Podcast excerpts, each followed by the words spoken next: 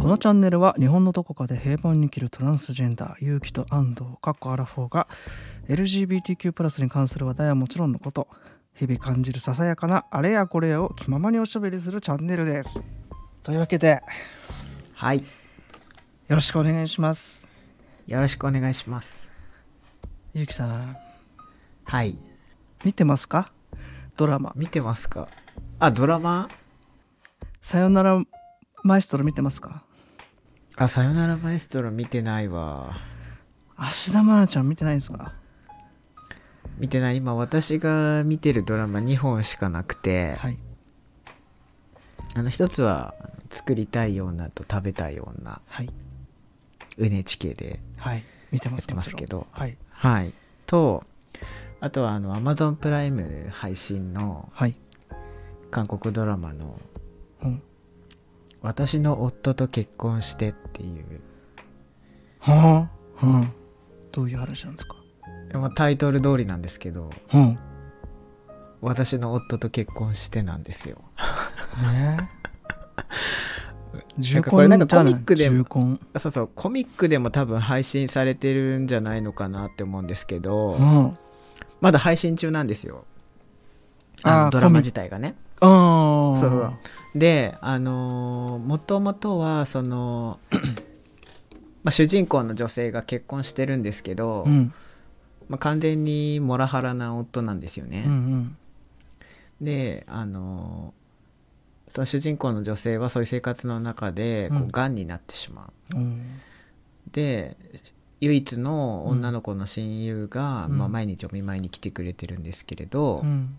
あその子だけがこう励みなんですよね彼女にとっては。うんうん。唯一の友達でずっと。うん。だけどその抗がん剤の治療をこう受けてる途中で、うん。あの費用がこう払われてないからこれ以上治療が続けられませんっていうふうにね言われちゃうわけ、うん。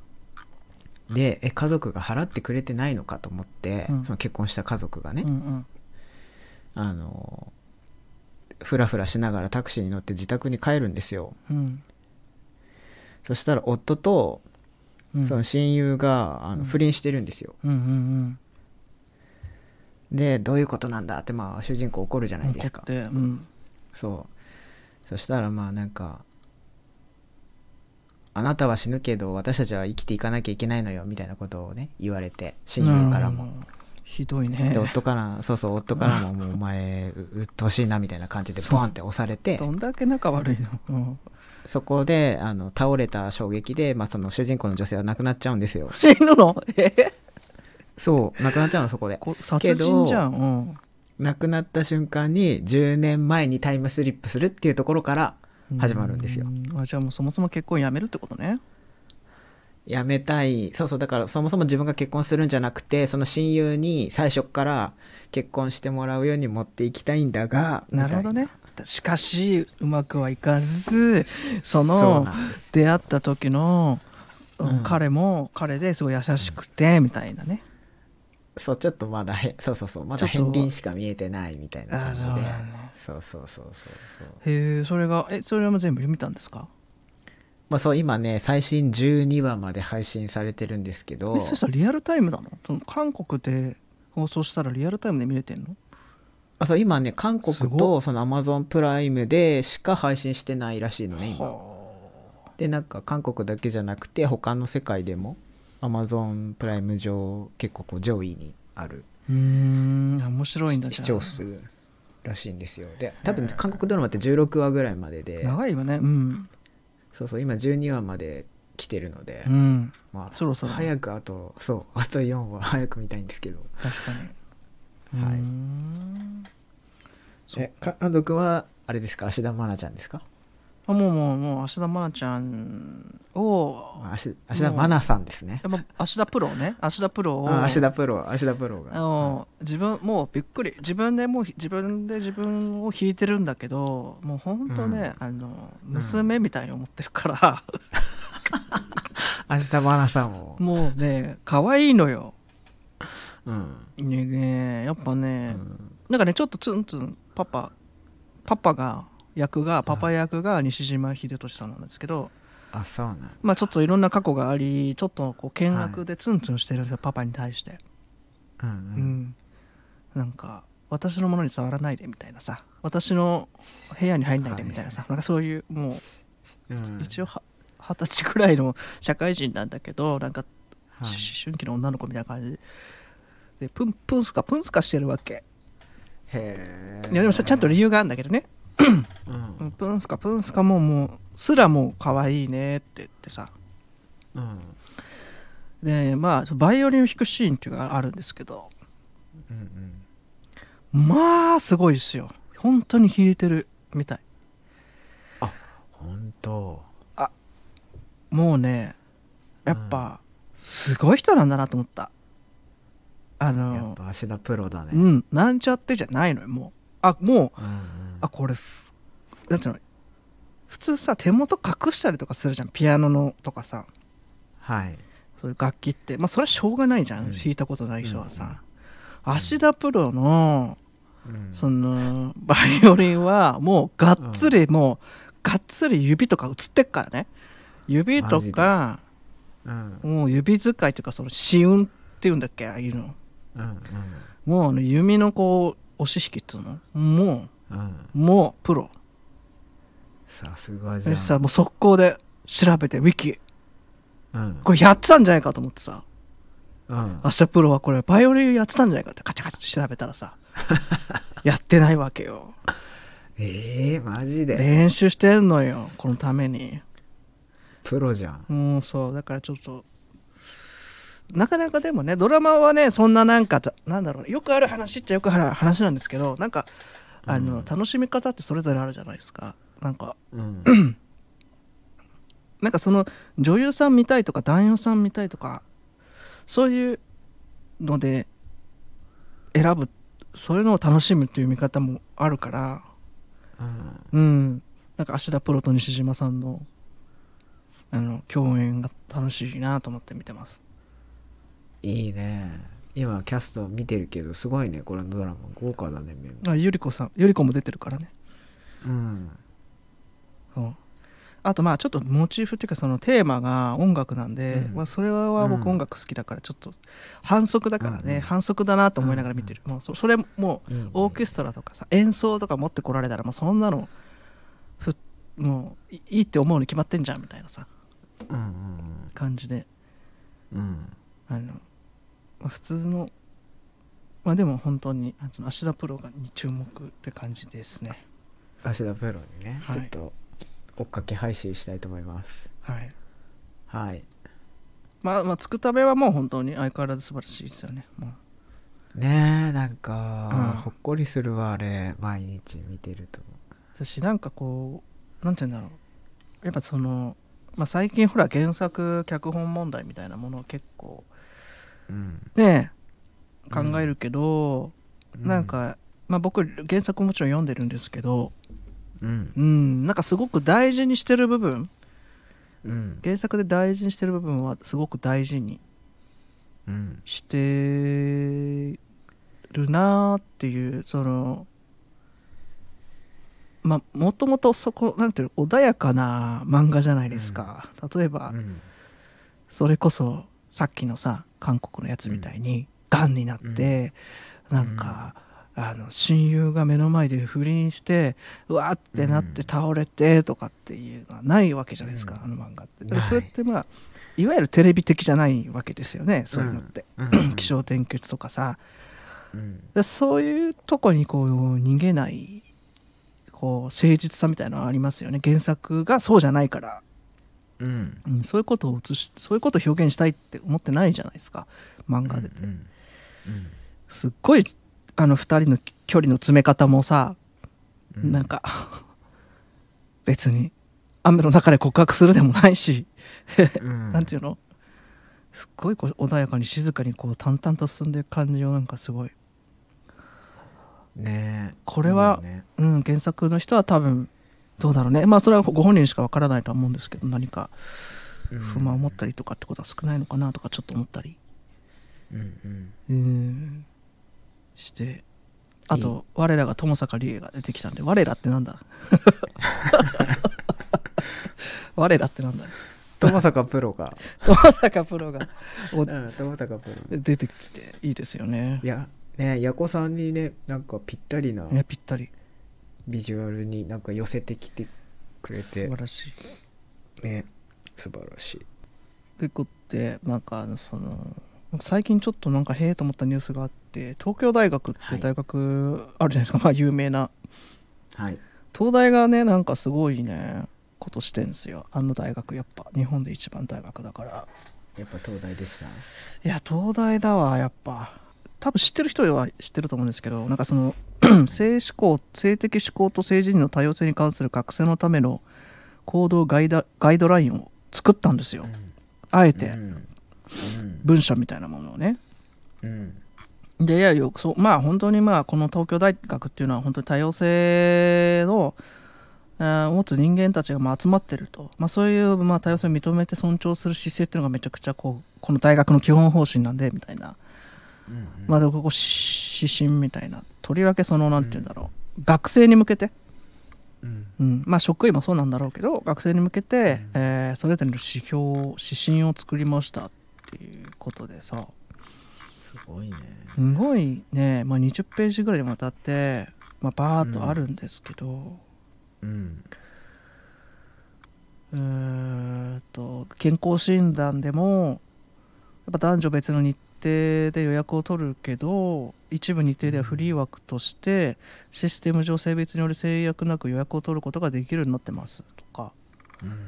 そういうまあうちの大学はこういうことしてますみたいなこと、うんうん。まあ、服装もあのご自由ですよってその入学式とか卒業式とかの式典でも多様なアイデンティティに基づいた服装や身なりで参加することができますみたいなこと、うん。アウティングについてとかもすごい細かく書いてるわけうんでなんかそういうなんか結構ツイッターでは話題というかうんなっててさ。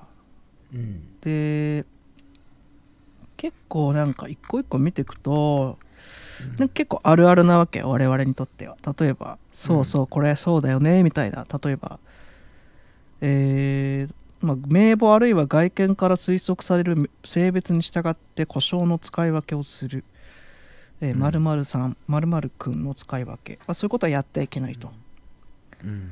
ああ嫌だよねとかさうん。思うわけじゃないですか。あといやうんうんどうぞどうぞ。ーこれ本当に嫌。本当に今ねちょっと学生時代のことが蘇ってきて、うん。ちょっと差し込んでもいいですか？いいよ。うん。なんかね小学生の時に、うん。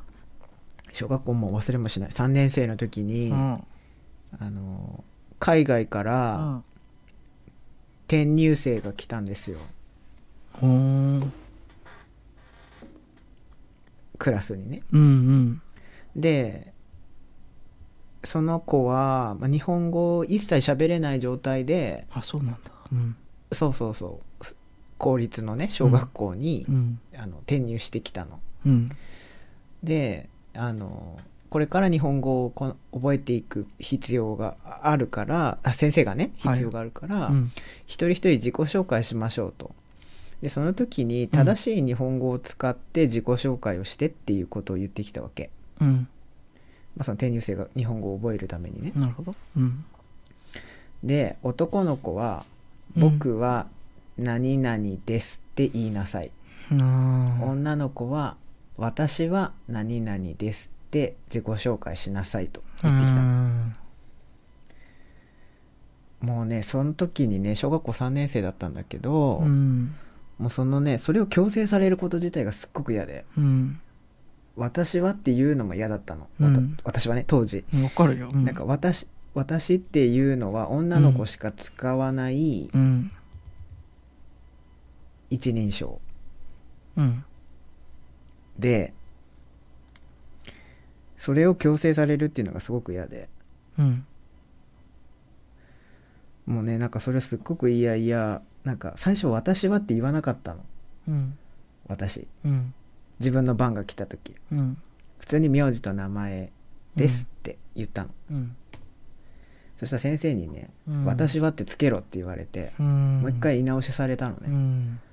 それをねなんかすっごい覚えてて、うん私って使った人は何々さんって呼びなさい。何々くん僕はって使った子は何々くんって呼びなさいってこう先生が教えてて。うん。なんかね本当にあれが嫌だったから、うん。なんか今こう30年ぐらい経ってこういう風になんかで、やっと出てきてくれてうん。よ良い時代になったなってことを感じます。うん。なんかそうなんだよね。なんかその多分当事者じゃなければ、うん。なんでそんな細かいって思うかもしれないけど親も今その、うん。まあ一生忘れられないいきうん。傷というかね、そういうのをやっぱ残すんだよねこういうのって。うん。うん。だからその結構だからねその細かいのよ。例えば、うん。男の子はみんな彼女が欲しいだろうけどなどのえ異性活異性愛を前提とした発言をするとか。まあまあそれもまあちょっと分かりやすいっちゃ分かりやすいんだけど、事務職員が窓口対応などで、え他の学生に聞こえるぐらいの大きな声で性別変更の手続きしたいのですね。健康診断に個別配慮が必要なんですね。と聞き返すなどプライバシーの配慮が乏しい対応す。る、うん、わお。こういうのとか。ちょっと声でかいみたいなさ。うんうん。こととかさあとうん。うんこれはねあのツイッターでもえここまでやっぱ気をつけないといけないんだって言ってる人がいたんだけどオリエンテーションの時期の自己紹介に出身高校を含めるように設定したり、他人の出身校情報を勝手に公開したりする。トランジションしてる学生にとってはアウティングにつながる可能性がある。もうここまで細かいわけよ。うん。うん。もうまあまあこれはまあ説明、えーしまあまあ、補足すると本当に例えばね何高校出身だって言った時にまあ性別トランスジェンダーとかだったらその時はまだ例えば体の性別で過ごしていて大学生になって心の性別で過ごしてる時に、うん。えあの子男の子だったよとか、あの子女の子だったよとかうん。なっちゃうから、そういうの勝手にしないんだよってことを言ってんね。うん。うん。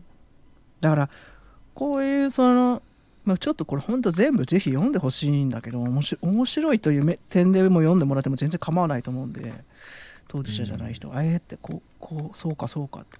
分かりやすいね。ことから、うん。えーこんなことまでっていうことまで結構。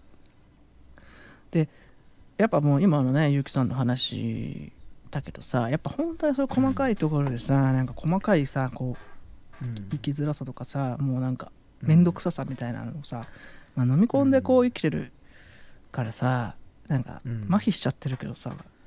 うん。うんなんかこういうことってめちゃくちゃあると思うんだけど。あるね。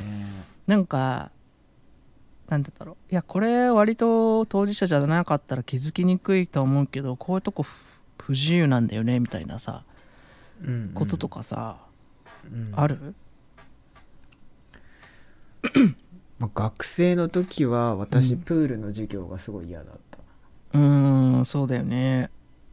えそれどうしてたの？もうね本当は私水泳大好きなんですようん本来。うんうん。なんか幼稚園の時にあえゆきさんこの話したっけ？あねラジオでもしかしたらしたかもしれないんですけうんうんうどん まあまあいいか。うん。そう私幼稚園の時幼稚園をいくつか選べるっていう風になった時に、うん。水泳が一年一年中できるっていうのを売りにしてる幼稚園に自分で見に行って自分はここに通いたいって言ったの。夏だけじゃなくて。そうなのよ、うん。春夏秋冬全部できるのね。あの屋内のプールがあったから。すごいじゃん。うん。だからそれぐらい好きなのね水泳がうんうん本来、うんなんだけどもうね小学校34年生ぐらいからもう本当に学校のプールの授業が嫌で水着になるうん着替えるっていうのがすごく嫌でうんもうね途中からずる休みしてた。多分中学校とかうん。ほほとんど何回かしかほほぼ休んでて多分親が一回ね体育の先生に 学校来た時に 言われてると思うーん。なんかさ本う、当、うん。なんかまあ今更だけどさなんかちゃんと嫌だって言えばよかったなって親に、なんかいやうちのね親はうん。まあ多分うん。ゆうきさんの親もそうだと思うんだけど、お母さんかな。お母さん、うん。結構寛容な人って言ってたじゃんそういうまあ寛容寛容、うん。なんか正直そううちの母さんもなんかうん。そのいやそ寛容じゃないっていうかその多分そういうことなんていうの LGBTQ とかそういうことに対しての知識は全くない人間だけど、うん。普通にプールの授業が嫌だって言ったら絶対味方になってくれたと思うのうちの母さんって。あそうそうなってたなってた。うんうちの親もそう。なんか大人になって思うとさやっぱ中学生とかさ、高校生とかってやっぱ多感な時期だから、やっぱさ、様子おかしいなとかさなんかちょっと嫌なことあるのかなとかさちょっとこうさ別に子供いないけどなんか、言ってごらんみたいな気持ちにななるじゃん大人って。うん、ん。なる。なんかまあ無理なんだけどなんかちゃんと言ってればよかったなっていうぐらい、やっぱ結構心を殺すなんて言うんだろうことじゃないですか。ひ水着とか。うん。なんかそれぐらいの傷を負うぐらいだったら逃げればよかったなっていうのは本当思う。でも言えないんだよ。そうそう。からなんかうちの親も、うんうん。そうなんか 後から言ってきてそういえばこの間学校保護者会で行った時誰々その体育の先生とすれ違って、うん。なんかお前が水泳の授業の時に見学が多いみたいなことちょっと言われたよみたいなことをね、後から言ってきたの、うん。で「あマジで?」って言って「お母さんなんて返したの?」って言ったら「うん。あすみません」って家で言っときますねって言ったけど、うん。なんか「お前嫌なんでしょ?」って言ってきてうーん「うん嫌なんだよね」って言ったら「うん。あそうで終わったえーめっちゃかっこいい。何？じゃあしょうがないね」って。えちょっと会いたいんだけどママに。うちお母さんにね。そうそう代わりにお礼を言いたいわ。そうだだから自分がそういう行動する時は嫌な理由がちゃんとあるってことを分かっててくれんねて、ううん。ん。たっていうことがわうん。そうそうそう。ただのなんていうの？わがままとかじゃなくてね。そうそうそうそうそう、うんサボりとかじゃなくて信じてるんだよ。なんかそうそう嫌なことがあったんだろうなっていうのを分かってくれてたっていうのがすごい今大人になってよりありがたいなって思うよ、えー、ちょごめんごめん。すごい泣きそう今。なんでなんで？いい話だなと思ってお母さんのそのそうなん話か自分がそういうことをさ他者に対し、他者っていうかね、まあ、家族だけど、うん。なんかできるのかなって。ああ人に対してねそう。うんできるかね自分がっていうね。ううん。んうんね。でも本当になんかそのね一番だからそういうプールとかさそういうのって本当に、うん。まあ結構ダイレクトに無理なことでさうん。なんか俺でも一回もなんか忘れられないのはねなんかそのバイトをしてたわけ。十ん。二十歳ぐらいかな二十歳ぐらいの時に居酒屋でバイトしててさ、うん。であ前もちょっと話したかもしんないけどさすすきののさ、はい。居酒屋でさ、はい、みんななんかすっごい一癖も二癖もある。うん。あのもうてか全員男だったの。うん。であのー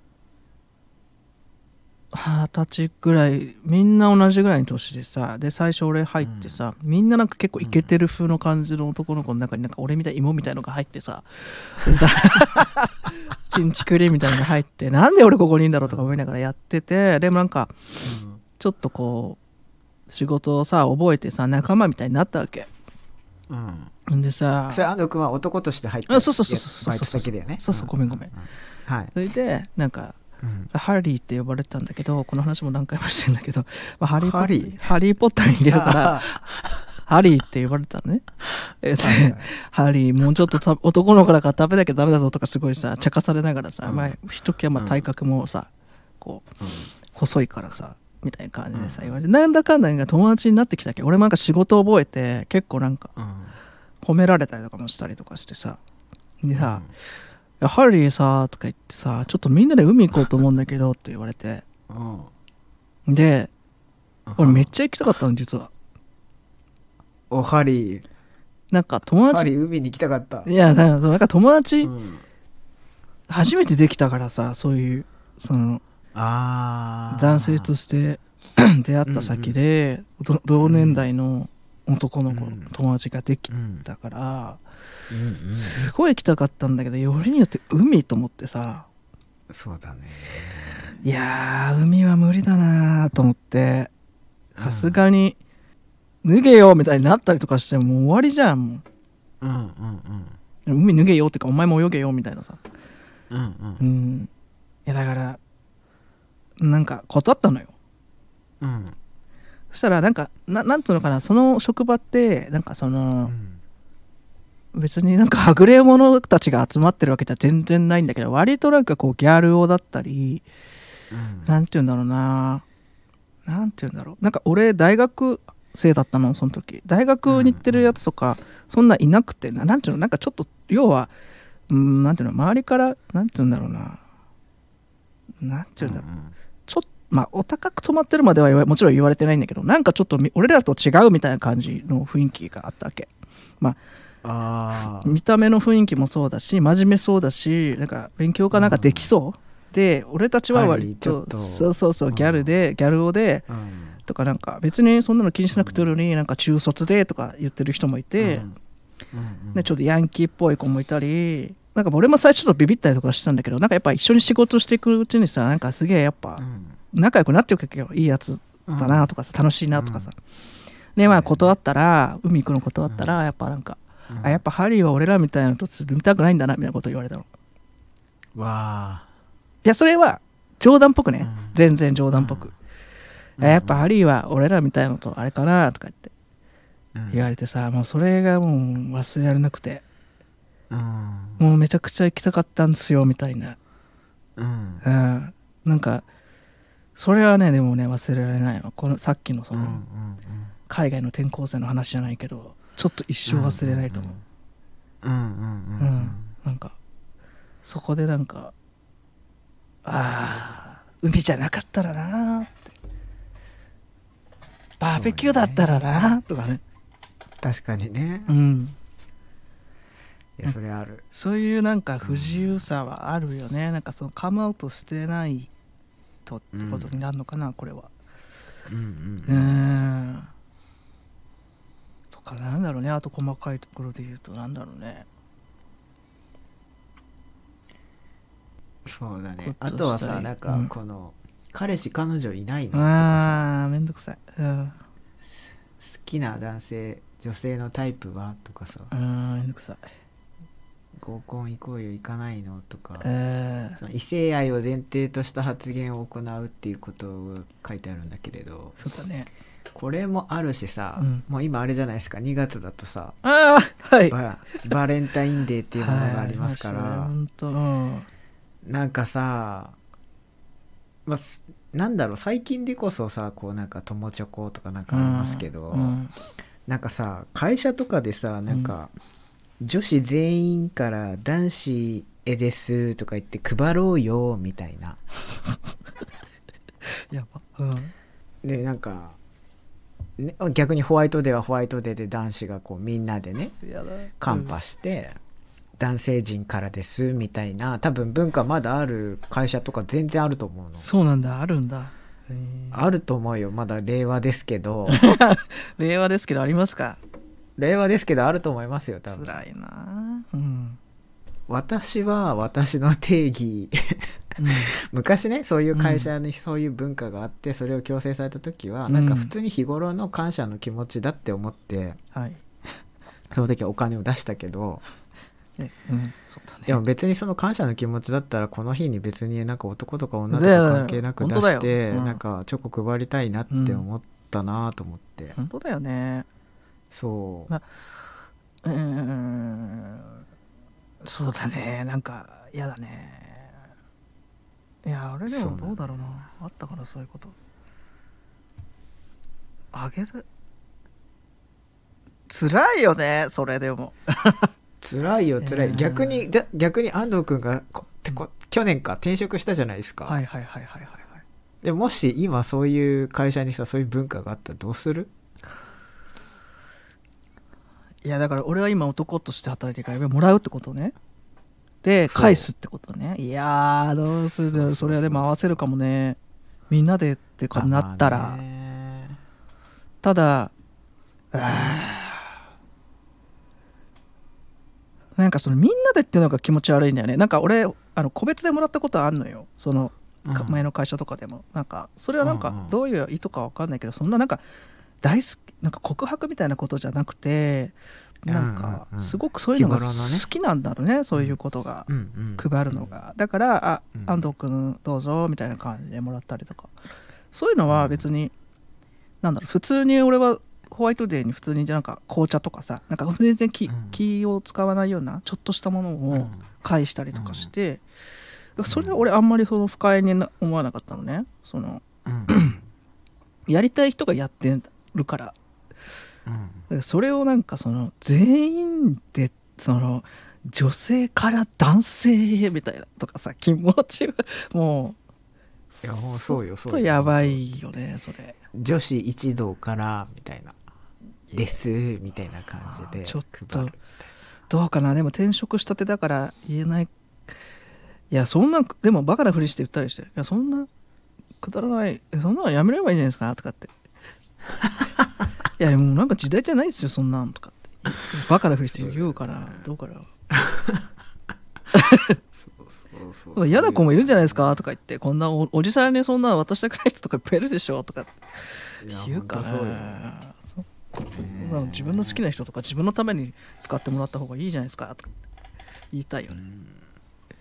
言いたい。でもなんかこの今ねパーッと大学の話してるけど、うん。やっぱさなんかちょっと暗い話にばっかりな大変申し訳ないんだけどあの僕大学の時にさうん。あの、うん、ジャズのビッグバンドのサークルに入ってあの、かっこよかったからトランペットやりたいと思ってうん。やってたんだけどなんかもうやっぱやめたの3ヶ月で。うん。でなんかねやっぱそれはねやっぱちょっともうなんかついて無理だったんだよね。その学生の,、あの集団の その異性愛前提の感じとかもうん。嫌だったしまああとは本当にその合宿みたいのでお風呂がもう嫌だった。そそれは決定だったんだけどもうそれもう無理だなと思って、うん大浴場みたいなところに入り同じ時間で入れみたいなことになんかなんかあっててもうちょっとそれもう無理だなと思ってやめたんだけど、なんかやっぱ結局学校面白くなくなっちゃうんだよね。ううん。んとかやっぱ傷つきたくないからやっぱこう殻に閉じこもるっていうかもうなんか人と関わりたくなくなっちゃったりするんだよね。うんうん。うん。まあそれはそれなんだけどなんか、その配慮できるならししろよした方がいいよねとは思うね。本当。うん。うん。なんか結構学生時代ってつら辛かったよね。ね。いや辛かった辛かった。いろいろ辛かったよね。そうだからこれ読んでてなんかいろいろ思い出して一個一個なんかうん。エピソード言えるぐらいさうん。嫌なことあったしなんかこういうこと言われたことあったなとかさ。うーん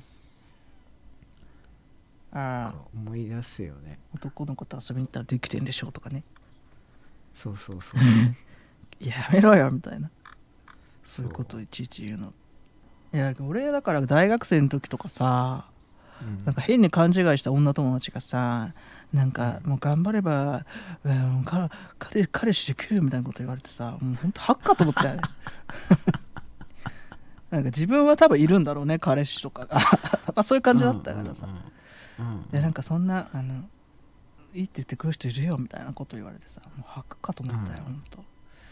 いやあるあるある、うん。なんかさ中学生ぐらいになってみんなすごい色気づき出したりとかしてさ、はいはいはいはい。なんか今小学生よりももっとさその好きな男子誰みたいな会話になってきてさ、うん。でさ「えなんかさ好きな男子一人もいないわけ?」みたいな「そういう話全然しないじゃん」みたいな「うん。やばいよ」みたいな「さっさと彼氏作んないとやばいよ」とか言ってきたさ同級生とかいるわけ。ちょっと待ってなんかごめん今ちょっと東京の風を感じたなんかすごいませなんでなんでなんかませてる。すごいそれ漫画で見たんだけどそういうセリフ。本当にそういうこと言われるんだ。うんあったあった。彼氏できないとやばいよって。そうそうそうそうすごいなんか都会の風感じる。みたいな。本当。嘘北海道は中1でこの会話なかった。いやわかんないけど。俺には言わなかっただけかもしれない。もうなんか別枠みたいな感じだったからさ俺も。なんかね そう。そうそう。うん。そう恋バナとか俺にはしなかったねみんな。う。ん。まあわかんない。その場にいるから振らなきゃかわいそうと思って言ってきたのかもしれないけど、そう。そうだね。子供だからこそねやっぱちょっと残酷なんだよね。大人じゃなくてやっぱ分かんないこともあるから。うんもうより結構ストレートに 変なこと。その子もさ今大人になってさ後悔してるかもしんないんだよね、もう大人になってさ。あそんなこと言ったんだろうとかさ。うん子供だからさやっぱちょっといろんな経験がなかったりとかねしてるから、世界も狭いしね。なんだろうねあとなんかちょっとこう当事者じゃない人にえーそんなこともやっぱ傷ついたりするんだねみたいなことをさ。うんなんかあったらなと思ったけどなかなかこう当事者同士で話してると分かんないんでねこういうことって。そうだね。なんかその辺も聞いてみたいですよね。そうなの。なんか2人だけで話してるとちょっと限界がねあるのよね。話の広がりに、当事者すぎてね。そう。まあでもなんかやっぱここはものすごくね明るいニュースだなと思いました。この東京大学のねこれはなんか東大の中でどうやって学生たちに周知されているんだろうね。うん確かに。だしなんか学生同士だけじゃなくて、うん。なんか会社とかそうだね。親子とか、うん。そういうところにもなんかこう広がってほしいですねこうれは、ん。そうね。なんかこれが当たり前ぐらいになってほしいし多分うんなるんだよこういうのって。うるさいなとかうめんどくさいなって思うかもしれないけど意外とこういう風に気をつけると人間ってそういう風になってくんだよ。っていうのはね。本当にん例えば東京ラブストーリーとか昔のドラマとか今見るとさうん。ありえない描写ばっかりで。そうだね。なの。でもあこれだけ変わったんだっていうのもなんかわかるわけ。うんうん。ありえないっていうのは本当にそのなんだろうね。それこそ異性愛しの前提だったりとかそうだし女性が男性に対してになんかその支えるみたいな発言が多かったりとかさ、うんううん。ん、こういうことをやっぱこう気をつけなきゃやんないといけないよ傷つく人がいるよってことをやっていくとやっぱ変わると思うんで。ね。うん。と僕は思います。大丈夫？どうしたの？トラウマトラウマ刺激ししちゃった？大丈夫？え全然全然全然。なんかなんかさこういうことをうん。気をつけようよっていうとさそのなんでこんなことまで気をつけなくちゃいけないのみたいな意見も上がったりするじゃないですか、はいはいはいはい。けどさ例えばさその好きな男性女性のタイプはってさ異性愛を決めつけて言わないよ聞かないようにするっていうことを気をつけてって言われてさなんかそれなんか聞けなかったことで損するかなって思うの。う んそのうん。そんなことまで気をつけなくちゃいけないのっていう人が何かそれを聞けなかったことによってものすごいうん。損をするかって言ったらそんなことないと思うんだよね。うん。人生において。えだから大したことじゃないんだよね。のそうそうそうそう。う、ん。なんかただ不快になる人がいることをなるべくみんなで気をつけていったらいいよねっていう中に、もしかしたらこの会話に対してあなたはその配慮しなくちゃいけないタイプなのかもしれないけど逆にあなたが配慮されていることだってあるかもしれなくって。うんうん。そうなんかそれをみんなが気持ちよくなるためにはどうしたらいいのかなっていう時にこんなことまで気をつけなくちゃいけないのっていうのってなかなかうん。もうちょっとなんか優しさを持てるといいなって思いますよね。うん。そうだよね。配慮されてる側の人は気づいてないけどめっちゃ配慮されてるからねみたいなことあるよねその。そうそうそうそう、うんそれは多分ね自分もどっかにそういうことがあると思うんだけどうんうんうんうんうん。なんかね。改めてなんかこういうふうに言語化されたり可視化されたら、うん。なんかどどっちもどっちの立場のことも考えてあそうだよなって思えるようになりたいなとは思うよね。うん。うん、うんね。ということではい。よりより良い未来が訪れることを祈りつつうん。こんな感じですかね。ちょっと真面目になっちゃいましたけどね。はい。いや。はい。ありがとうございました。ありがとうございました。じゃあまた次回。はい。はーい。ではでははい。ありがとうございありますがとうございます